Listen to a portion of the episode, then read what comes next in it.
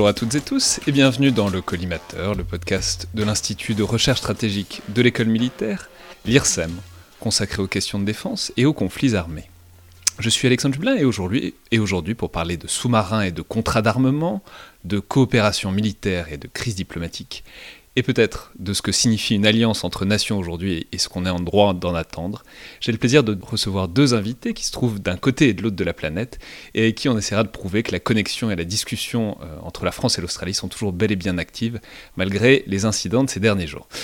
Tout d'abord, et depuis Sydney, Hervé Lemailleux, directeur des études euh, du Lowy Institute, qui est un institut de recherche australien spécialisé sur les questions internationales et stratégiques, et euh, les auditeurs se souviendront peut-être que vous étiez déjà apparu dans le podcast il y a bientôt deux ans, à l'occasion d'un passage à Paris, pour évoquer cet outil tout à fait fascinant qui est l'Asia Power Index, c'est-à-dire un classement en ligne euh, des grandes puissances en Asie. Donc bonjour Hervé, bon retour dans le collimateur, et merci d'être en ligne avec nous malgré le, décalage horaire. Bonjour Alexandre, c'est un plaisir de reprendre mon rôle avec euh, mon français cassé néanmoins, néanmoins mais euh, ça fait, c'est un plaisir. On peut rappeler que vous êtes belge à l'origine et depuis peu de temps maintenant australien, donc vous êtes l'australien de cette discussion euh, à toutes fins utiles. Et ensuite, devant, depuis Paris cette fois, j'ai le plaisir de recevoir pour la première fois Bruno Tertrais, directeur adjoint de la Fondation pour la recherche stratégique, spécialiste de questions de stratégie, mais aussi de la dissuasion nucléaire. Et euh, les questions nucléaires et de prolifération sont un aspect peut-être moins visible, mais qui risque de devenir très central de la question qui nous occupe aujourd'hui. Je précisais aussi que vous avez travaillé pendant un certain nombre d'années au ministère de la Défense et que vous avez donc gardé contact avec les gens qui travaillent, disons, dans les milieux militaires et diplomatiques. Et euh, c'est d'ailleurs tout l'intérêt des instituts de recherche et des think tanks que d'avoir des échanges informels avec des responsables en poste, ce qui permet de prendre le pouls euh, de ce qui s'y dit et de ce qui s'y pense au-delà des prises de parole officielles, et ça va permettre donc d'essayer de prendre la mesure de ce qui est en train de se jouer en ce moment euh, dans l'appareil d'État français, disons. Donc bonjour, merci beaucoup d'être avec nous et bienvenue dans le collimateur. Bonjour. Alors, c'est évidemment l'affaire des sous-marins australiens qui nous rassemble aujourd'hui, et donc de ce contrat signé en 2016 entre la France et l'Australie, portant sur la construction de 12 sous-marins euh, à propulsion conventionnelle, construits en grande partie en Australie, en tout cas c'est ce qui était prévu. Ce ça devait être en tout cas des sous-marins euh, dits diesel, conventionnels, adaptés euh, des sous-marins nucléaires d'attaque Barracuda français, ce qui correspond à la classe Suffren qui commence à entrer au service actif dans la marine nationale. C'est, ou plutôt c'était donc un très gros contrat, 31 milliards d'euros originellement, et il semblerait que ça ait plutôt débordé vers les 50 milliards d'euros depuis quelques mois, ce qui correspond à 90 milliards de dollars australiens, ce qui serait une des parties du problème.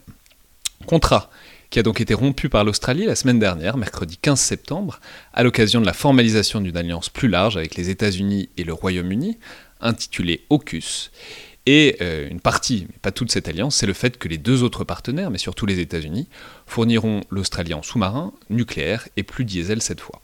Donc sous-marin nucléaire d'attaque évidemment, puisque l'Australie n'a pas l'arme nucléaire, mais euh, clairement l'utilisation, c'est donc celle qui correspond au SNA français, c'est-à-dire des patrouilles et des, des opérations de surveillance maritime, dans le Pacifique en l'occurrence.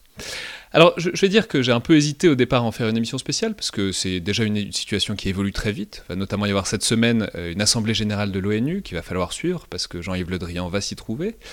Mais aussi parce que c'est toujours pas compliqué de parler d'exportation d'armes. Euh, c'est évidemment très important, surtout là pour la France, dont toute la filière d'armement a besoin d'exporter pour trouver un équilibre économique.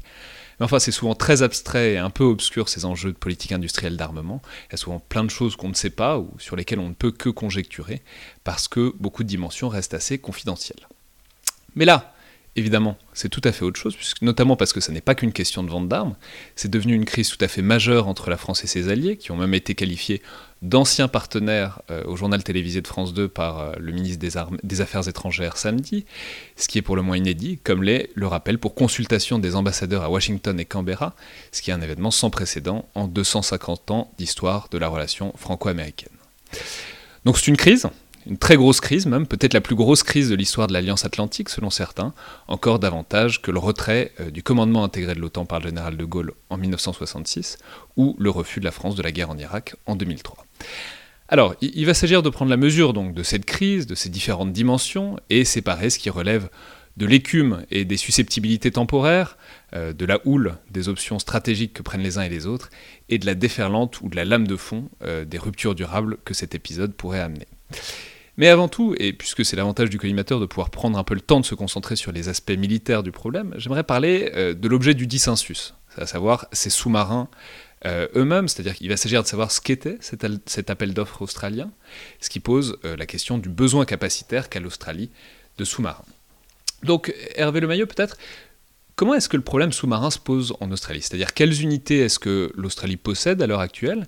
Et euh, de quoi est-ce qu'elle estimait avoir besoin il y a quelques années, notamment évidemment dans son environnement régional où la Chine se trouve pas loin? Hmm. Oui, c'est d'abord, tout d'abord, la France euh, reste à la fois nécessaire et bienvenue en tant que partie de la région pour l'Australie. Le problème est que l'accord sur les sous-marins euh, lui-même n'était plus assez euh, stratégique pour répondre aux circonstances et aux exigences changeantes de l'Australie. Et c'est finalement effondré d'une manière pas très subtile, il faut le dire clairement.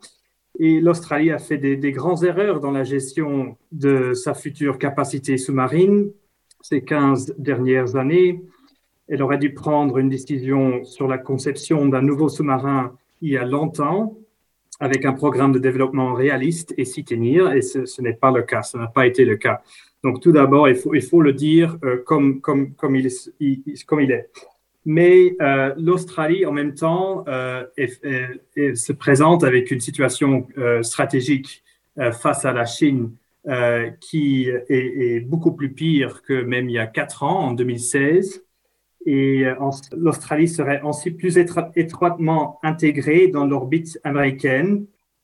Ces dernières années, le gouvernement australien et son ministère de la Défense ont davantage mis l'accent sur les capacités militaires à plus longue euh, portée, notamment avec la Defense, Strategic Update de, de l'année dernière, en 2020.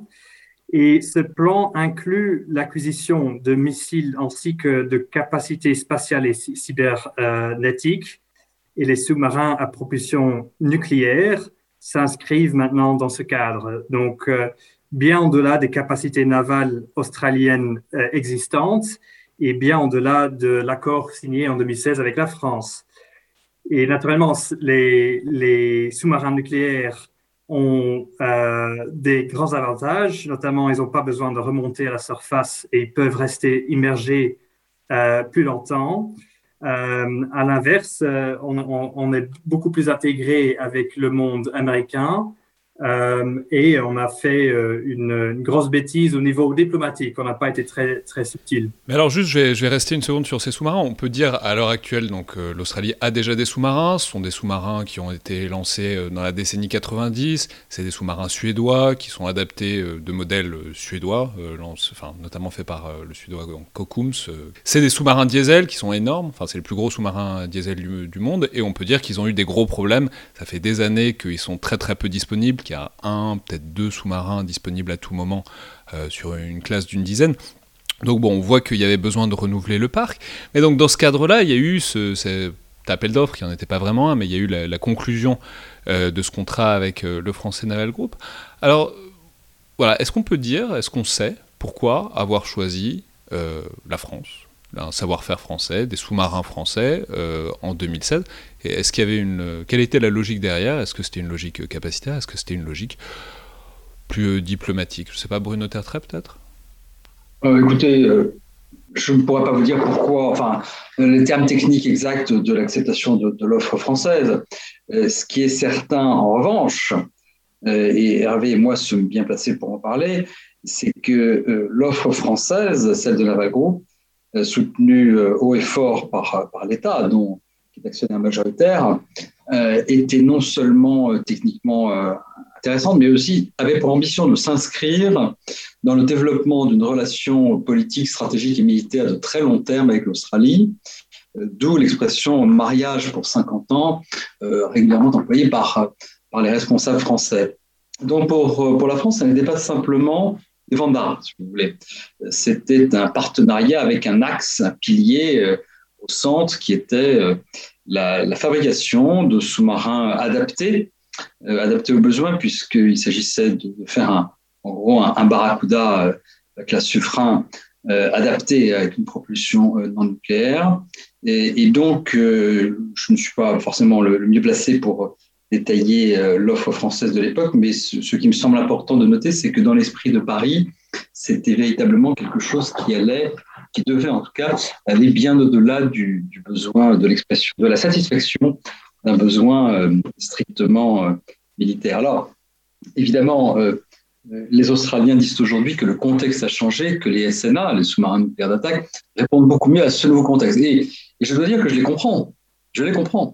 Il, est tout à fait exact de dire qu'un SNA, un sous-marin euh, de type, de type suffrain, euh, c'est-à-dire un Barracuda, euh, non pas un short fin Barracuda qui était la version export pour l'Australie, mais un suffrain, c'est effectivement beaucoup plus adapté au contexte actuel, pas celui de 2012-2013, mais le contexte actuel est prévisible des prochaines décennies auquel doit faire face l'Australie. Ça, c'est tout à fait incontestable. Après, il y a deux sujets. Il y a le sujet euh, qu'on va peut-être aborder plus tard, euh, c'est que euh, ce besoin, cet éventuel besoin de changement vers la propulsion nucléaire n'a jamais été évoqué avec, les Français et que l'offre française de l'époque s'inscrivait dans une dans une logique un petit peu différente où c'était pas un SNA, mais peut-être quelque chose de plus souverain que ce que l'Australie aura peut-être, aura peut-être à l'avenir. Autrement dit, on a un peu le sentiment, euh, sans aborder maintenant les questions politiques, on a un petit peu le sentiment du côté français que l'Australie a abandonné la proie de la souveraineté pour, pour une ombre capacitaire qui pourrait se, se dessiner d'ici quelques, quelques décennies. Donc voilà, je crois que véritablement le, besoin opérationnel est une chose, mais il est vraiment indissociable du reste de, la problématique du point de vue français et sans doute du point de vue australien, même si c'est pour d'autres raisons. Oui, tout à fait. Alors, on peut préciser que donc, à partir du moment où c'est adapté des classes suffrains, donc des barracudas, il fallait changer euh, la propulsion donc nucléaire vers une propulsion classique, dite à turbine diesel, et que évidemment ça ne se fait pas extrêmement facilement, ce qui a impliqué un certain nombre de choses. Alors c'est un programme qui est en, cours depuis 5 ans, mais on connaît bon la fin de l'histoire, le revirement australien de ces derniers jours, mais ça a beau être une surprise, il semble qu'il y avait des signes de mécontentement euh, de la part du gouvernement australien sur le projet et sur son avancement. C'est d'ailleurs un argument qu'on entend beaucoup ces derniers jours du côté euh, des défenseurs de l'accord euh, avec le Royaume-Uni et les États-Unis. C'est-à-dire qu'il était de notoriété publique que ça n'allait pas, le développement de, ces sous-marins adaptés donc, pour, l'Australie. Donc Hervé Maillot, peut-être puisque ça n'est pas sorti de nulle part, ce revirement, est-ce que vous pourriez nous expliquer la manière dont ce contrat a été perçu en Australie et, disons, dans le débat public australien depuis euh, quelques mois et quelques années, puisque apparemment il y avait des signes? Oui, il y avait des signes, c'est très clair. Il y avait un débat ici euh, euh, pendant plusieurs années sur éventuellement une, considération du plan B, parce que quelque part, il y avait des retards. Euh, l'accord a été affligé des augmentations de coûts. Il y avait des, incompréhensions des deux côtés, je pense aussi. Euh, et en plus de ça, il y a l'ironie, comme vous l'avez déjà dit, que la France disposait déjà de la propulsion nucléaire euh, dans ses sous-marins Barracuda. Et c'est en fait l'Australie qui avait opté pour une option conventionnelle qui a provoqué des retards. Et donc, si les France auraient, par exemple, dû dire d'accord, nous allons reproduire notre technologie et vous la donner, mais ce serait probablement pas possible. Mais dans ce cas hypothétique, l'Australie serait sans doute sur le point de se faire livrer son premier sous-marin nucléaire aujourd'hui ou dans cinq ans. Euh, mais les Australiens ont demandé une propulsion conventionnelle il y a cinq ans, et ce qui a fait retarder le programme et, euh, donner euh, désormais à la France une une, bonne raison d'être hérité par, euh, par, ce, par ce nouveau accord. Donc, euh, c'est, quelque part, il y a eu un malentendu des deux côtés. Euh, ça s'est jamais vraiment résolu. Euh, et, et, et, finalement, l'Australie, ça, a changé trop vite. Je dirais aussi que l'Australie a fait beaucoup il y a cinq ans. On avait un autre Premier ministre, parce qu'on en a beaucoup ici, et euh, c'était euh, un Premier ministre, Malcolm Turnbull, le 29e Premier ministre d'Australie, euh, qui était derrière l'accord en 2016. Et lui, il était une exception, je dirais, à la politique australienne, c'est-à-dire un républicain, un francophile, un anglo-sceptique.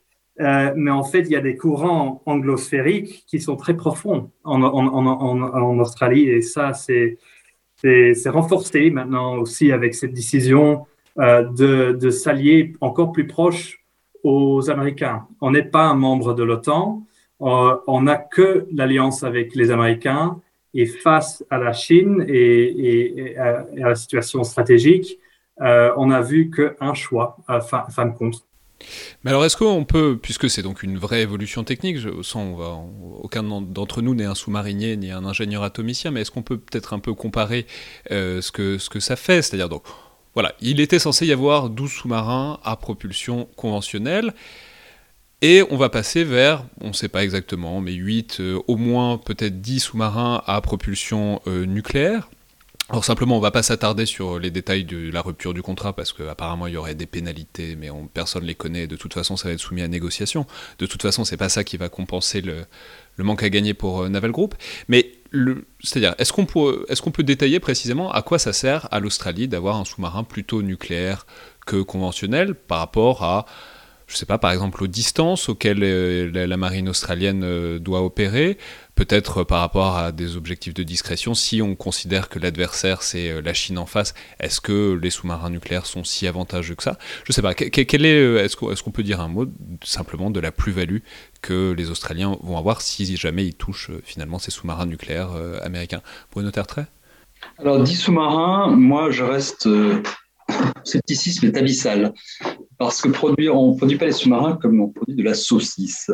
Et produire 10, SNA, ça demanderait pour les États même pour les États-Unis, euh, parce que ce sera peut-être des sous-marins britanniques, ou au moins en partie britanniques, ça demanderait une reconfiguration totale du mécanisme des installations et du système de, de, de conception et de fabrication des sous-marins eux-mêmes et surtout de leur chaufferie nucléaire, puisque c'est un domaine très particulier, le soulignez à l'instant, un domaine très particulier qui demande notamment un investissement extrêmement lourd dans le domaine des ressources humaines, par exemple. Euh, mais cela dit, l'avantage militaire est indéniable en termes de discrétion et en termes surtout, euh, en termes surtout de durée euh, des, patrouilles. Et donc, l'avantage opérationnel, il est, évident. Alors, encore plus pour les sous-marins américains et britanniques, puisque sans, sans, faire trop de technique, ils sont, euh, ils sont dotés de mécanismes de, de, chaufferie, pardon, de chaufferie avec une propulsion qui utilise l'uranium hautement enrichi, ce qu'on appelle les lifetime cores, c'est-à-dire qu'on n'a pas besoin de faire un arrêt majeur au bout de quelques années pour euh, changer le, combustible. Et donc, c'est vrai que les sous-marins, du strict point de vue technique, les sous-marins américains et britanniques ont encore plus d'avantages que, les SNA, les euh, français. Après, je ne peux pas, moi, vous chiffrer exactement l'avantage, vous donner des pourcentages ou des chiffres, mais euh, l'avantage est incontestable, même si tout de même, les sous-marins non nucléaires d'aujourd'hui peuvent avoir des performances tout à fait, significatives. Hein, on n'est pas au vieux diesel des années, des années 60 ou, 70. C'est pas euh, la, génération des, sous-marins de type short fin Barracuda n'a plus rien à voir avec ce qu'auraient été leurs, équivalents euh, dans les années 60 ou 70. Simplement pour euh, aller dans le sens de cette ambition extrême de, 8 ou 10 sous-marins nucléaires d'attaque, on peut préciser que ni la France ni l'Angleterre n'ont 10, ni 10 ni 8 sous-marins nucléaires d'attaque. Ça ferait quasiment de l'Australie de, de la deuxième puissance en termes de SNA au monde, ce qui, euh, en partant de zéro, évidemment, on mesure, euh, est très ambitieux. Mais on, peut dire que, justement, pour rester sur cette question de la, chaufferie nucléaire, peut dire que ça va être une, réelle originalité, ce programme, notamment dans le fait que euh, l'Australie est un État non doté de l'arme nucléaire, qui devrait donc devenir le premier à opérer des sous-marins à propulsion nucléaire. Alors, peut-être Bruno Tertrais, pardonnez la candeur de ma question, mais ce, ce serait pas un peu interdit, ça euh, pour le Royaume-Uni et pour les États-Unis de fournir, disons, de la technologie et des matériaux nucléaires en plus très hautement enrichis à un État qui n'en possède pas, notamment par rapport à un petit truc qui s'appelle le traité de non-prolifération, qui normalement régule, euh, disons, les, transferts de compétences et de matériaux euh, dans le domaine nucléaire. Non, ça n'est pas du tout interdit. Absolument pas interdit, rien ne l'interdit, parce que la chaufferie, c'est pas une arme. C'est aussi simple que cela. Euh, alors, il y, a, il y, a, deux dimensions. Il y avait d'abord une sorte de gentleman's agreement, même si euh, certains pays, euh, dont la France, ont parfois été tentés de, le briser, comme quoi on ne vend pas de sous-marins à propulsion nucléaire à des États non nucléaires. Bien.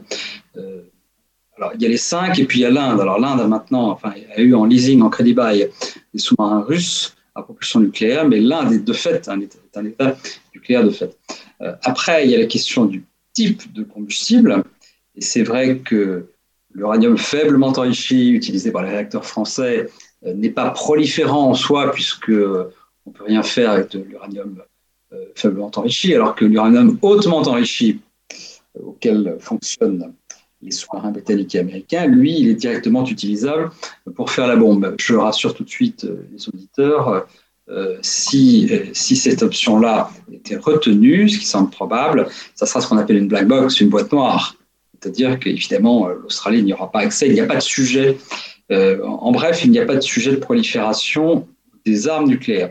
Mais il y a tout de même un vrai sujet euh, de prolifération des sous-marins euh, nucléaires d'attaque, parce que le combustible, même s'il est enrichi, justement, il échappe au contrôle de, internationaux, parce que tout simplement, on imagine mal des inspecteurs se promener à l'intérieur de la partie arrière des, sous-marins, qui est, par, qui est par ailleurs souvent, souvent très confidentielle du, fait des, mécanismes d'accrochage du réacteur euh, qui, euh, qui sont optimisés pour la discrétion d'ensemble du, du, système et l'accrochage des turbines, tout ça qui font beaucoup de bruit. Et donc, il y a beaucoup d'imagination, d'ingéniosité des ingénieurs français, américains, britanniques et autres pour réduire le bruit.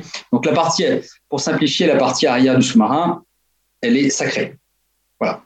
Donc, ça ne se fait pas euh, pour de multiples égards d'aller visiter ce, ce, genre de choses, sauf entre alliés extrêmement proches. Donc, pour résumer, voilà, il n'y a pas de, il n'y a, aucun risque de prolifération des armes nucléaires, mais l'Amérique a brisé un tabou. Elle est le premier, elle est le premier pays à le faire, qui est celui de, d'accorder euh, à un État non nucléaire la possibilité de disposer de tels, de tels sous-marins. Et évidemment, d'autres se serviront de cet exemple, de ce précédent, pour, justifier leurs propres exportations euh, à l'avenir. Mais enfin, il n'y aura pas non plus des dizaines de pays qui le feront. Et par ailleurs, on peut imaginer que certains États comme l'Iran, en disant Ah, ben, puisque la propulsion à l'uranium hautement enrichi, c'est formidable, ben, vous n'allez pas nous dire que nous, on n'a pas le droit de faire de l'uranium hautement enrichi parce que vous savez quoi, on va produire plein de sous-marins. Voilà, donc je, plaisante, mais je ne plaisante pas.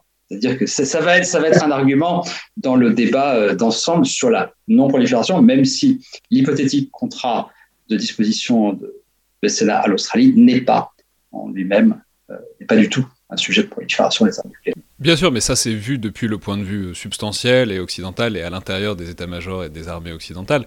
On comprend que vu par exemple de la Chine ou de la Russie ou peut-être de l'Iran, il y aurait, euh, voilà, disons, en tout cas, si ce n'est lieu à s'en plaindre dans les organisations internationales, puisque de toute façon elles sont un peu au point mort ces, dernières années, au moins euh, effectivement une petite ouverture pour faire des choses vis-à-vis -vis desquelles les Occidentaux auraient du mal à se plaindre après ce qui vient de se passer. Oui, on va dire ça comme ça, mais encore une fois, je ne crois pas que, je crois pas que la Chine se mette à exporter des SNA. Je ne crois absolument pas qu'elle le fera. Euh, la Russie, euh, elle l'a déjà fait, mais du coup, elle pourrait. Encore une fois, il ne s'agit pas de dire qu'il euh, y a une brèche dans la coque et que, et que tout va prendre l'eau. Si j'ose dire, c'est de dire que ça va être un formidable argument pour ceux qui hésitent à le faire, pour le faire à l'avenir. Et pourquoi pas la France d'ailleurs Je rappelle quand même que les pressions américaines envers la France pour l'exploitation de technologies nucléaires sensibles ont toujours été, et souvent à juste titre, très fortes. Euh, que n'aurait pas dit l'administration Biden si c'est la France qui avait décidé d'exporter les DSA Que n'aurait-on pas entendu? Ça, je peux vous garantir qu'on en aurait pris, on aurait pris cher. Mais alors, donc ça, c'est les sous-marins. On peut dire que paradoxalement, c'est la partie euh, visible et disons sensible en France de ce qui vient de se passer. Mais euh, cet accord, qui s'appelle donc AUKUS, est bien plus large. Il y a des programmes d'armement et de coopération de défense à un niveau beaucoup plus large qui sont inclus dedans, entre des pays dont on peut par ailleurs signaler qu'ils font déjà partie d'une organisation de défense qu'on appelle les Five Eyes.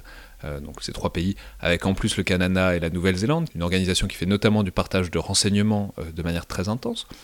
Donc voilà, ça a été un choix de la part de l'Australie. il, était évident que lâcher le contrat français, ça allait fragiliser la coopération entre l'Australie et la France, qui monte euh, dans la région depuis quelques années. On avait euh, reçu l'amiral en charge de la région Indo-Pacifique, l'amiral Ray, il y a quelques mois pour en parler. Et donc ça revient à se rapprocher très fortement de deux partenaires anglo-saxons au prix du rapprochement avec la France. Donc, Hervé Le Maillot, peut-être pourquoi ce choix selon vous et qu'est-ce que ça traduit, disons, de l'évolution de la pensée stratégique australienne depuis quelques mois ou depuis quelques années? Tout d'abord, ça reste un, choix souverain. C'est ça qu'il faut, il faut le dire. Euh, on peut évidemment critiquer le choix de l'Australie de s'aligner sur les États-Unis et de remettre en cause notre concept d'autonomie euh, de puissance moyenne. Euh, et c'était, euh, mais l'Australie a toujours voulu les deux, l'alliance américaine et la puissance indépendante menée par les, les, puissances moyennes. Et en fait, je pense que, c'est-à-dire, on n'a pas abandonné notre notre souveraineté. Ça serait caricatural, je pense, de, de le dire. c'est notre choix souverain d'avoir pris cette décision et euh, ça fera euh, un, le potentiel de AUKUS va, va, va bien au-delà des sous-marins. Ça a créé, l'accord a créé une énorme attention sur les sous-marins, c'est sûr, et la propulsion nucléaire, euh, mais dans son ensemble se, euh, se perd, euh, je pense, une analyse plus globale du, de, de l'accord. Il y a beaucoup de potentiel.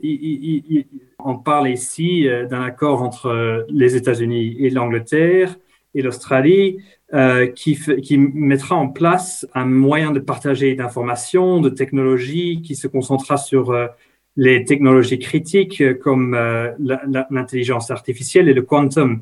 C'est un accord qui est beaucoup plus large que seulement les sous-marins. Et c'était aussi pour ça que, la décision a été prise en combinaison avec le fait que, en même temps, notre situation vis-à-vis -vis de la Chine a quand même fort détérioré d'une manière que je pense que l'Europe n'a pas complètement compris jusqu'à maintenant. C'est-à-dire? Comment? À quoi est-ce que ça se voit en Australie, cette augmentation de la tension avec la Chine? Ça fait maintenant près de deux, ans qu'on est euh, euh, fait face à des sanctions économiques de la Chine. Euh, L'Australie a toujours voulu avoir un équilibre entre euh, dans un sens son partenaire sécuritaire, son partenaire américain, et dans l'autre sens sa source de prospérité, la Chine. Mais cette source de prospérité n'est plus vue comme comme un partenariat économique. C'est la Chine est, est, vraiment devenue le concern principal pour l'Australie. Et je pense qu'il y a énormément qui a changé dans les derniers deux ans euh, au point de vue de l'Australie.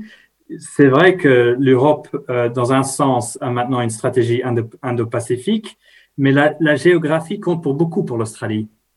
Euh, le, le, on, on, est un continent, mais cette distance de l'Asie et de la Chine en particulier n'est plus une garantie de sécurité renforcée. C'est un défi à surmonter et ça contribue à, ouais, il y a eu une réalisation ici en Australie qui est quand même très sévère et qui, euh, même depuis le, dernier dialogue euh, français-australien qu'on a eu en 2019, je pense, euh, c'est fort euh, accéléré de, de, depuis lors. J'ai quelques points peut-être pour réagir, si, si, si, vous le permettez. D'abord, je ne veux pas envoyer une pique à, à, à mon ami Hervé, mais là, je, je, je, je m'adresse au point de vue australien de manière générale. Je ne doute pas que la souveraineté soit un, quelque chose qui soit revendiqué par l'Australie, mais euh, on, peut, on peut souverainement choisir d'abandonner la souveraineté, comme le peuple peut, librement choisir d'abandonner sa liberté. Euh, c'est le premier point. Euh, deuxième point, et, là je rejoins tout à fait euh, Hervé, euh, c'est vrai, et ça c'est quelque chose qui a été sous-estimé dans les réactions depuis mercredi soir, c'est vrai que l'important, c'est peut-être pas les sous-marins, c'est peut-être l'ensemble, c'est en tout cas l'ensemble. Euh, l'accord tripartite euh, contient euh, beaucoup de choses, beaucoup de domaines qui vont effectivement consolider l'alliance de l'Australie avec le Royaume-Uni et les États-Unis. C'est peut-être ça l'essentiel finalement, au-delà, bien au-delà des, sous-marins. Donc, je comprends très bien cette insistance australienne. En tout cas, je, comprends très bien que l'Australie était séduite par ce partenariat global de défense et de sécurité qui va au-delà des engagements de, des, engagements de défense, et ceci a peut-être été sous-estimé par l'Europe. En revanche, ce qui n'a pas été sous-estimé par certains Européens, c'est euh, l'importance grandissante de la menace chinoise, y compris militaire, pour l'Indo-Pacifique. Euh, et ce qui est paradoxal et dommage, c'est que ceux qui se sentent le plus touchés, affectés dans la renonciation australienne, ce sont précisément ceux des Français qui, depuis 20 ans, mettent en avant l'importance de l'Asie-Pacifique. C'est ça qui est un peu dommage. Alors après, il reste la géographie, mais la géographie joue dans les deux sens. D'abord, premièrement, la frontière chinoise n'est pas beaucoup plus loin, elle est peut-être même plus près, je n'ai pas vérifié, de la frontière de l'Europe que ne l'est la côte australienne de, euh, de la, de, l'île Hainan. En tout cas, les distances ne sont pas. La géographie peut être surprenante. Deuxièmement, pour la France, la géographie compte évidemment, puisque vous êtes, vous, l'Australie, notre, grand, notre grande voisine. Nous sommes voisins dans beaucoup d'endroits, euh, sur le plan maritime et même en Antarctique. Donc, je suis d'accord, la géographie, ça compte et ça compte aussi pour nous, Français. Alors donc là, on, voit il y a le fond et l'orientation, l'infléchissement stratégique que cet accord représente, mais ensuite, bon, il y a les formes. Et euh, là, je pense qu'on sera tous d'accord pour dire que il y a eu un choc et voilà, globalement les réactions à tous les niveaux de l'État français depuis quelques jours euh, voilà, entre le choc et la fureur et euh, ça va depuis les bruits de couloir jusqu'au ministre des Affaires étrangères qui est accusé en direct au journal télévisé des, des alliés de mensonges et de dissimulation. Ce qui veut dire qu'on fait le choix d'un langage vraiment non diplomatique en ce moment. Il y a eu mensonge, il y a eu duplicité, il y a eu rupture majeure de confiance, mhm. il y a eu mépris. Donc ça ne va pas entre nous, ça ne va pas du tout. Ça veut dire qu'il y a crise. Et à ce moment-là, euh, il y a d'abord un aspect symbolique. Mhm. On rappelle euh, nos ambassadeurs pour essayer de comprendre, euh, mais pour en même temps montrer à nos pays anciennement partenaires que nous avons un très fort mécontentement, qu'il y a vraiment une crise grave entre nous. Et puis c'est aussi, lorsqu'ils vont venir, le moyen de réévaluer notre position pour défendre nos intérêts à la fois en Australie et euh, aux États-Unis. Alors Bruno Tertrais, dans la mesure où on a vu, bon, dans une certaine mesure, cette, cette logique euh, derrière cette décision du point de vue australien, est-ce que vous pourriez nous dire peut-être ce qui, dans ce processus, ce qui, dans ce qui vient de se passer, scandalise tant euh, dans l'appareil, disons, d'État français? Je crois que c'est la combinaison de plusieurs choses. D'abord, je veux dire que le choix qui se présentait à nos amis et alliés n'était pas facile. soit ils nous prévenaient avant euh, et c'était difficile, soit ils nous prévenaient au dernier moment et c'était impossible. Bon, le choix était difficile en termes de stratégie euh, diplomatique. Je dirais que le la minimum des courtoisies entre alliés, c'est de donner un tout petit peu plus que quelques heures de préavis, lorsque, parce que c'est littéralement ce qui s'est passé, lorsqu'une annonce de niveau présidentiel en direct à la télévision, impliquant trois pays amis et alliés, euh, s'apprête à euh, mettre, à bas un édifice patiemment construit depuis, depuis euh, plusieurs années. C'est la combinaison de plusieurs choses. C'est le caractère soudain de l'annonce, le caractère solennel euh, de l'annonce et le fait que nous avons, euh, nous avons le sentiment que même si nous, Français, parce que je, je veux dire que je partage largement la, la vigueur des réactions officielles, même si je m'exprime bien sûr différemment, nous avons le sentiment qu'on ne fait pas ça entre alliés on ne fait pas centraliser. J'ai comparé comme d'autres euh, le choc pour la France à quelque chose qui est euh, le choc de 2003 inversé. C'est-à-dire que les États-Unis de l'époque, notamment Colin Powell, ont eu le sentiment d'un coup de poignard dans le dos, d'une trahison de la part de Dominique de Villepin. Nous, c'est un peu ça à l'inverse, hein, euh, et avec des enjeux, à mon avis, encore, encore, plus, encore plus importants. Et puis, c'est le fait que ça implique trois pays et trois partenaires extraordinairement importants pour la France.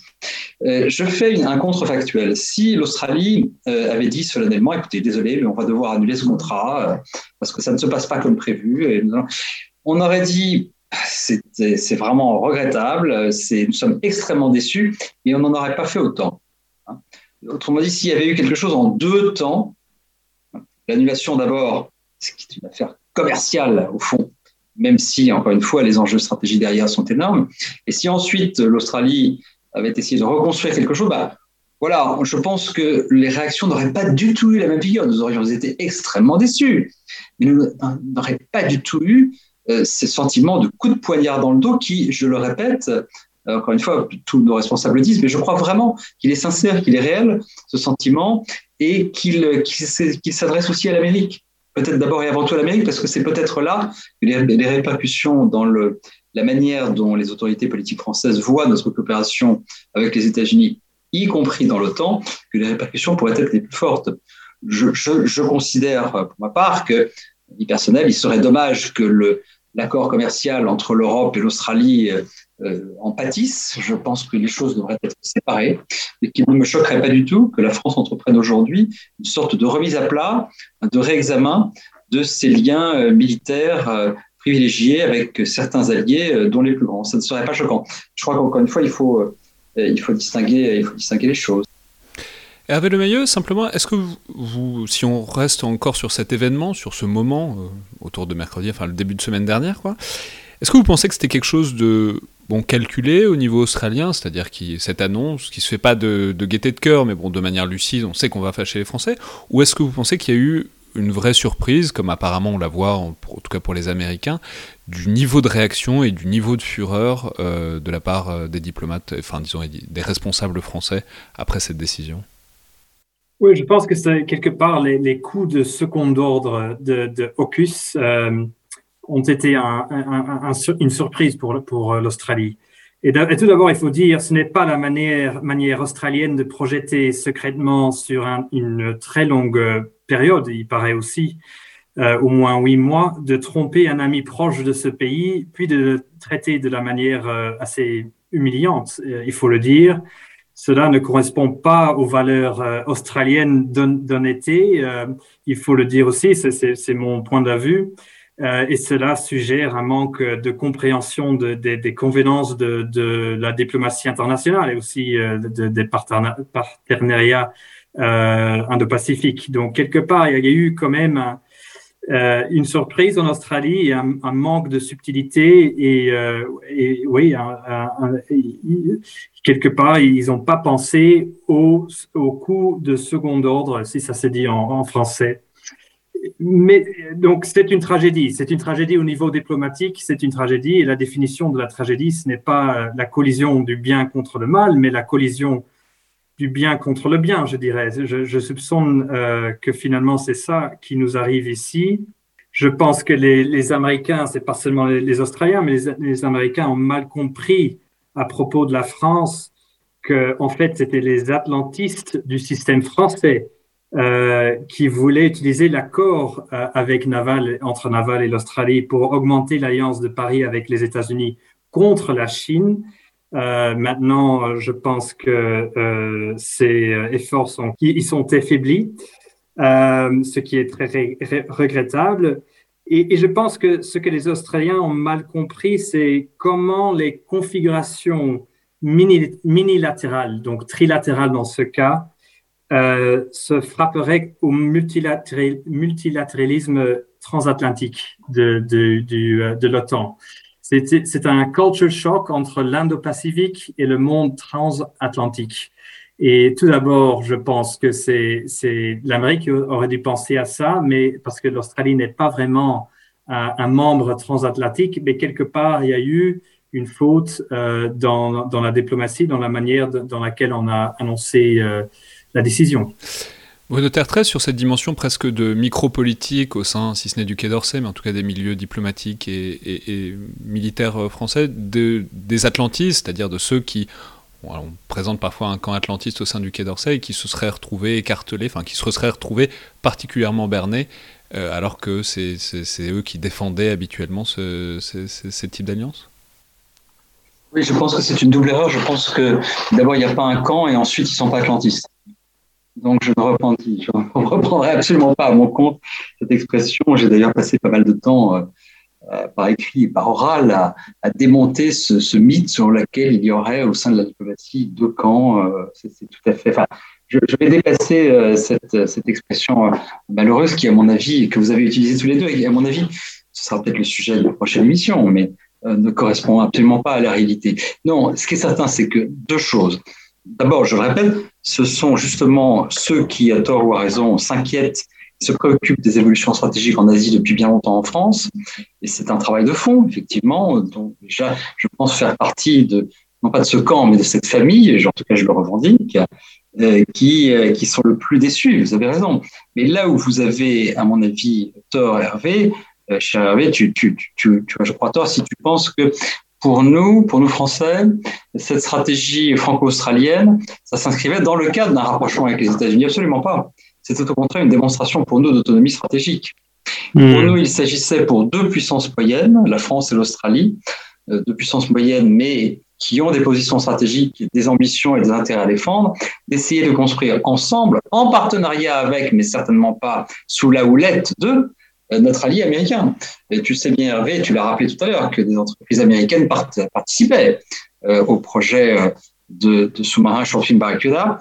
Et donc, ce n'était pas du tout une sorte d'alignement sur Washington, mais tout à fait l'inverse. Il s'agissait de de montrer que des puissances moyennes et un pays européen pouvaient avoir leur stratégie propre dans l'Indo-Pacifique, des intérêts à défendre, et pas seulement à cause de la géographie, en effet, euh, mais euh, en consultation, parfois en coordination avec nos alliés américains et nos amis euh, indiens et japonais aussi, mais certainement pas en s'alignant sur les États-Unis. D'ailleurs, il y a eu un petit malentendu en France quand on a commencé à évoquer, utiliser ce terme Indo-Pacifique et, et Hervé euh, le, sait bien, euh, certains commentateurs ont vu ça à Paris comme un alignement sur les positions américaines. Absolument pas. C'était nous avons utilisé, nous Français, l'expression Indo-Pacifique pour des raisons géographiques et stratégiques bien comprises, bien avant euh, les Américains. Je crois d'ailleurs que nous pouvons dire que nous l'avons hérité de notre dialogue avec notre partenaire australien, y compris avec l'institut que représente aujourd'hui euh, Hervé, ce dialogue qui a commencé bien avant, je le rappelle encore une fois parce que c'est important, bien avant qu'on parle de sous-marin. Hmm. Et, j'espère bien après aussi. Euh, la France, je pense aussi, a un peu trop projeté sur l'Australie sa propre euh, quête d'autonomie stratégique. c'est un, c'est ça un peu le, un, des raisons pour le malentendu, c'était. Je suis tout à fait euh, d'accord. J'interromps Hervé parce que pour un peu faire un peu de ping-pong, mais je dois dire que sur ce point, c'est une critique que je trouve tout à fait juste. Ouais, c'était peut-être juste à l'époque, il y avait euh, une forte convergence d'esprit, mais je pense que la calculation de ciné a changé euh, dans les dernières années et mais ça, ça, ça a des, des, conséquences aussi pour notre stratégie indo-pacifique parce que quelque part, on voulait euh, jouer sur les deux, sur les deux plans. Euh, on voulait montrer à la fois euh, qu'on était une puissance moyenne qui puisse agir à la fois en, en l'absence des États-Unis en tant que garant de la sécurité et au mépris de la Chine en tant que puissance économique.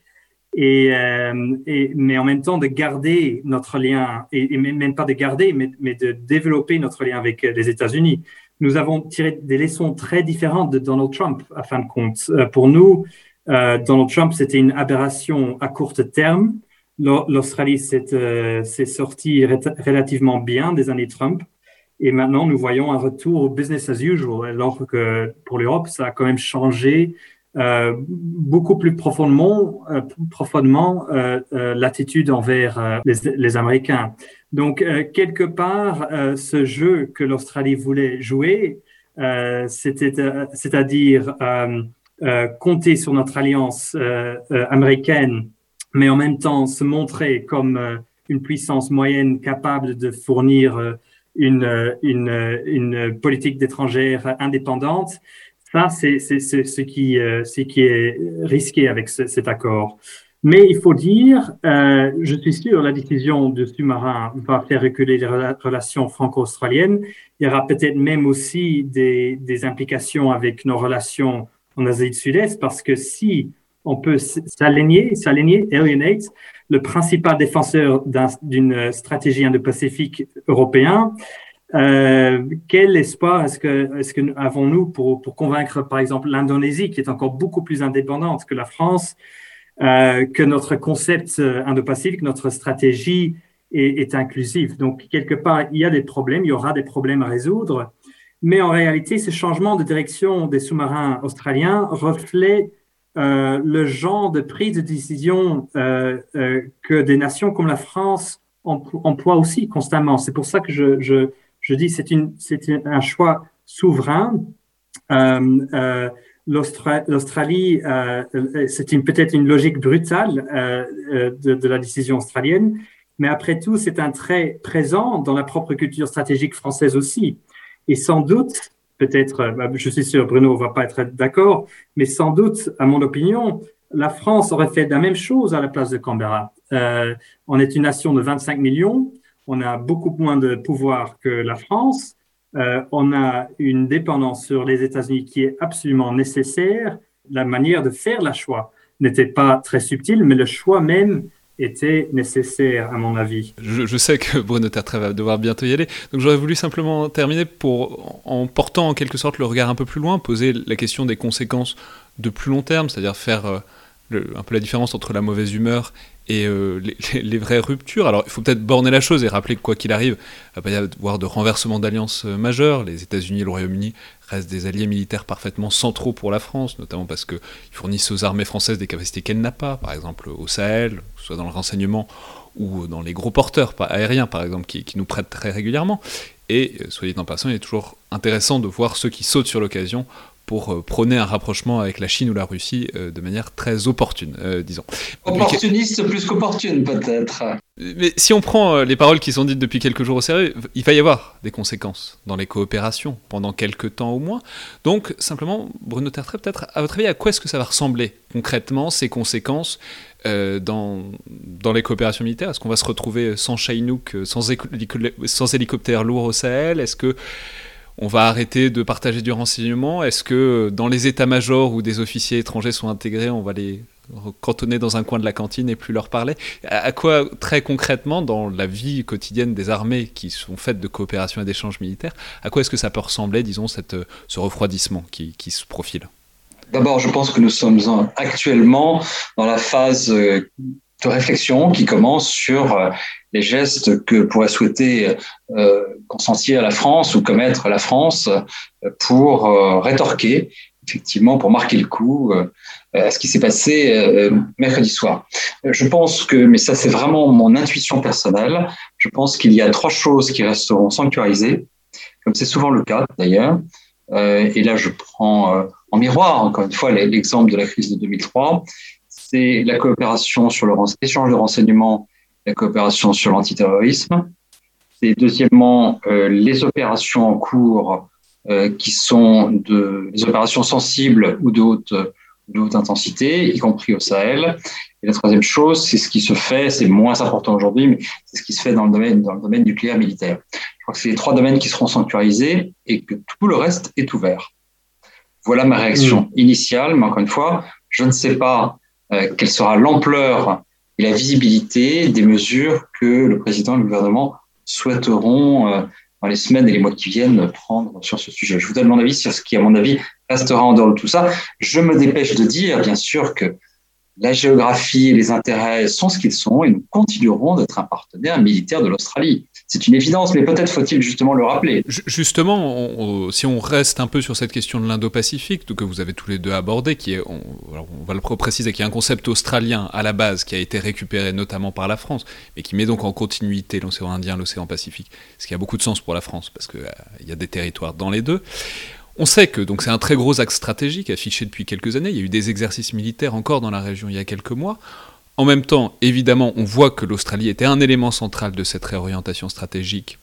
Et là, clairement, cette coopération va prendre un coup, mais il reste que la France, bah voilà, la géographie est têtue, la France a des intérêts des territoires dans la région, ne serait-ce que par la présence de la Nouvelle-Calédonie et de la Polynésie française. Donc, comment est-ce qu'il est possible, en quelque sorte, de marquer le coup et de se faire euh, respecter, presque, j'ai envie de dire, sans pour autant se tirer une balle dans le pied?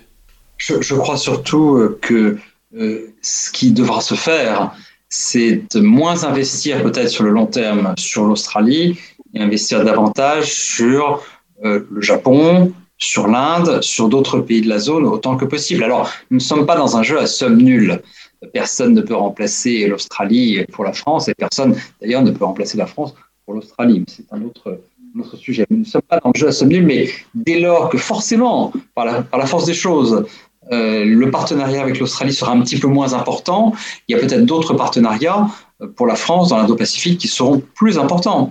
Et de même que si euh, nous sommes un peu en froid avec la Grande-Bretagne, même si là encore une fois nous partageons les intérêts, y compris dans l'Indo-Pacifique, peut-être que nous allons demander à des pays davantage, à essayer de persuader des pays comme l'Allemagne ou les Pays-Bas de venir patrouiller davantage avec nous en, mer de Chine du Sud. Voilà le type de choses auxquelles je pense. Mais là, on n'est pas dans le domaine, pas du tout dans le domaine de la rétention. On est tout simplement dans le domaine où on prend acte de ce qui a été fait et on sera un petit peu moins. J'ai coutume de dire que la stratégie indo-pacifique de la France, elle reposait sur deux jambes, une jambe australienne et une jambe indienne, euh, avec l'os des, des contrats d'armement au milieu de, la jambe. Mais c'est bien davantage que, que ça. que la France vend des rafales à l'Inde et que c'est l'autre contrat du siècle. Il y a beaucoup de contrats du siècle, mais c'était un des contrats du siècle.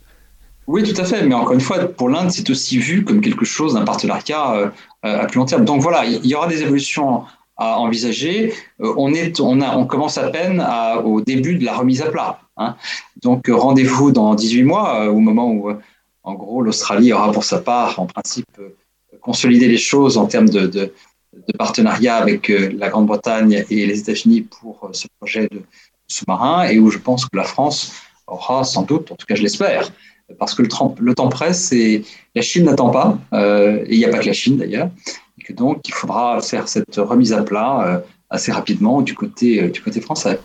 Hervé, est-ce qu'on peut simplement prendre les choses du côté euh, australien, c'est-à-dire cette stratégie indo-pacifique de la France. On sait que c'est quelque chose qui a été beaucoup affiché depuis euh, quelques mois, quelques années. je ne sais pas à quel point l'Australie y comptait, euh, mais disons se, perdre, alors je ne sais pas si c'est perdre définitivement, mais perdre au moins temporairement, ou voir s'éloigner un peu un de ses partenaires qui permettait, disons, de multilatéraliser, euh, si, si, si, ça se dit, euh, les, alliances et les alliés potentiels régionaux euh, de l'Australie. Est-ce que ça s'envisage sereinement? Est-ce qu'il y a une, une sorte de certitude que, quoi qu'il arrive, ben, la, Polynésie française et, la Nouvelle-Calédonie ne sont pas loin et que du coup la France peut bien bouder, mais elle peut pas aller bien loin? Comment est-ce que ça s'envisage, disons, ces éventuelles évolutions vues depuis Canberra? C'est certain de, de l'Australie, du, point de vue de l'Australie, c'est sûr que, que, on, est, on, est, on, est, on est sûr, pratiquement euh, jugé par la réponse française, euh, que ça va faire reculer les relations bilatérales franco-australiennes au moins plusieurs années, peut-être même une décennie, euh, avant qu'on ait de nouveau euh, au même euh, niveau de confiance entre les deux parties mais il reste quand même des raisons d'être optimiste euh, euh, à la capacité de l'Australie à reconstruire son influence avec la France. Euh, surtout, et comme Bruno l'a déjà dit, le facteur le plus, puissant de la convergence stratégique entre la France et l'Australie reste la même, et c'est une Chine de plus en plus agressive et, qui a de plus en plus de pouvoir aussi. Donc ça, ça va rester le même. Euh, et puis, il ne faut pas sous-estimer la capacité de, de, pouvoir euh, influencer la France puisqu'elle reste euh, quelque part notre voisin dans le, dans le Pacifique du Sud. Je pense que les gestes seuls ne suffiront pas. Quelque part, il y a déjà le, meeting des quads, de, des quad partners, l'Inde, le Japon, l'Amérique et l'Australie, qui aura lieu euh, à Washington euh, cette semaine, vendredi. Euh, ça pourrait être construit comme un sort de pont entre l'Australie et la France, je pense avec une certaine diplomatie sensible qui, qui, qui nous a raté jusqu'à maintenant. Mais, mais, mais beaucoup plus loin, il y a aussi le fait que euh, il y a un référendum en décembre sur l'indépendance de la Nouvelle-Calédonie, euh, par exemple, et euh, l'Australie reste un très important partenaire pour la France dans, cette région. si l'indépendance de la, la Nouvelle-Calédonie, si jamais ça devrait arriver, ça comporte des risques pour l'Australie et la France, les deux. Et aucun des deux pays ne le dirait ouvertement, mais l'effet stabilisateur de la présence politique et militaire française euh, est, le plus sur garde fou contre l'émergence d'un gouvernement indépendant pro-chinois en Nouvelle-Calédonie. Donc, euh, si les néo-calédoniens optent euh, pour l'indépendance en décembre, alors l'Australie serait une puissante voie de modération contre toute initiative euh, irréfléchie, alors que Nouméa découvre sa propre politique étrangère. Là, je pense, il y a un lien, il y a un lien entre la France et l'Australie qui restera, qui sera euh, plus importante aussi. C'est-à-dire, si jamais il y avait une, si jamais il y avait une indépendance euh, néo-calédonienne, euh, la proximité de l'Australie ferait en sorte qu'on s'assure que ce soit un territoire qui bascule directement dans l'orbite de la Chine. Ça peut être un allié régional contre, contre ce risque-là. Ce serait un intérêt mutuel euh, franco-australien.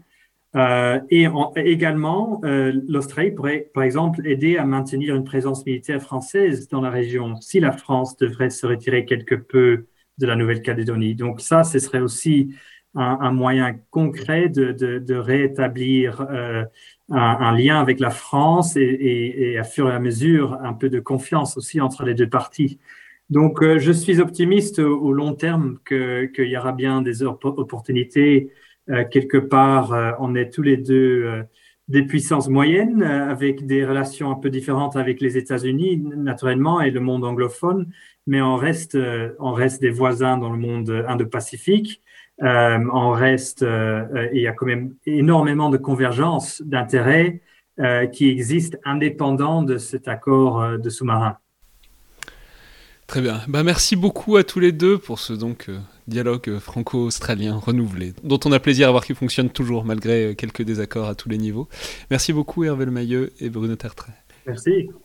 C'était donc le Collimateur, euh, le podcast de l'Institut euh, de recherche stratégique de l'école militaire. Je vous rappelle que vous pouvez nous faire part de vos remarques et commentaires par mail ou sur les réseaux sociaux de l'IRSAM. Vous pouvez aussi noter et commenter le podcast sur SoundCloud ou sur Apple Podcast, ce qui aide évidemment, comme vous le savez, à la visibilité de l'émission.